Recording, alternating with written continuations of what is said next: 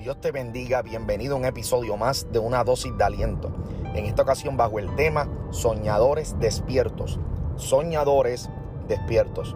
Y se basa en la historia que se encuentra en Génesis 37, donde hay un joven llamado José que Dios le regala un sueño. Dios pone un sueño en la vida de este joven a tal punto que este sueño comienza a afectar todo su entorno, que anhelan y desean matarlo no quiere que este sueño se cumpla sobre su vida. En fin, todo contrario.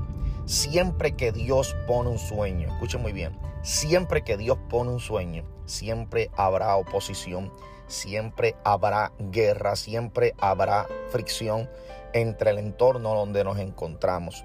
Pero lo interesante de esto es que normalmente en la tierra, cuando tú tienes un sueño, y hablando literalmente, cuando tú tienes sueño, lo primero que haces es dormir.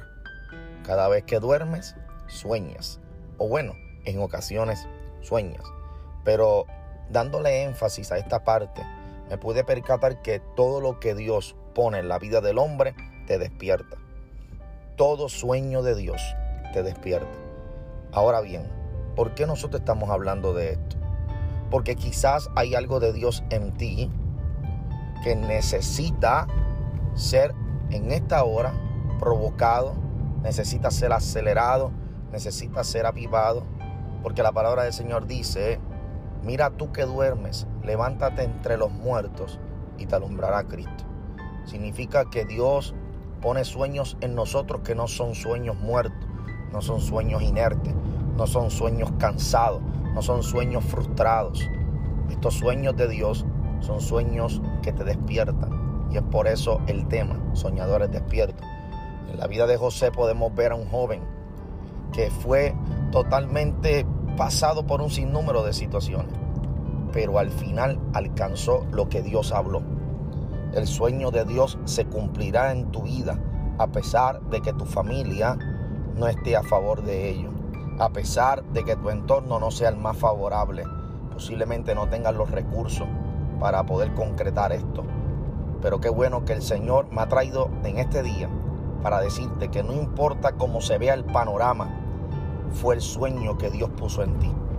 Y si el sueño que Dios puso en ti, escucha muy bien, afecta a todo tu entorno, estos son indicadores de que vas por buen camino. Josué, ¿qué tú me quieres decir con esto?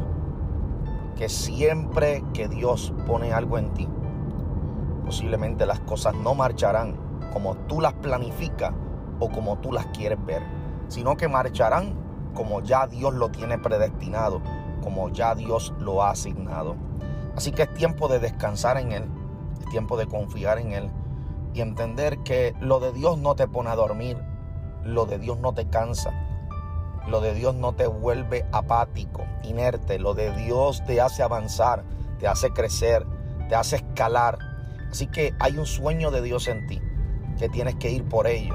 Tienes que orar a Dios para que Dios te ayude en este desarrollo de la historia del sueño y te lleve al cumplimiento del sueño.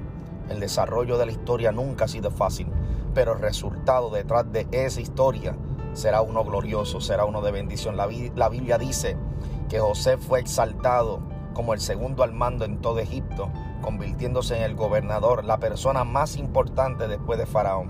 Fue el hombre que sustentó a las ciudades circunvecinas de Egipto, dándole sustento porque dentro de él había una administración, había, escuche muy bien, una repartición que ya el cielo le había declarado. Cada vez que tú tienes el sueño, quiero decirte, escuche muy bien, y estás despierto, vendrá bendición no solo para ti, sino para todo tu entorno, tu familia, tu hogar.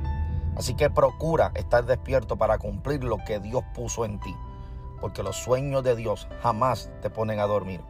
Los sueños de Dios siempre te despertarán.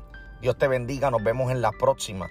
Así que copia este mensaje, compártelo en todas las plataformas digitales que tengas, pero seamos un canal de bendición a alguien que tenga que entender hoy que Él es parte de la generación de los soñadores despiertos, que son aquellas personas que tienen algo de Dios, que se va a cumplir por encima de todo lo que se vea pero lo importante es que caminemos, que actuemos, que nos movamos en la fe, porque nosotros somos de los que andamos por fe y no por vista. Dios te bendiga.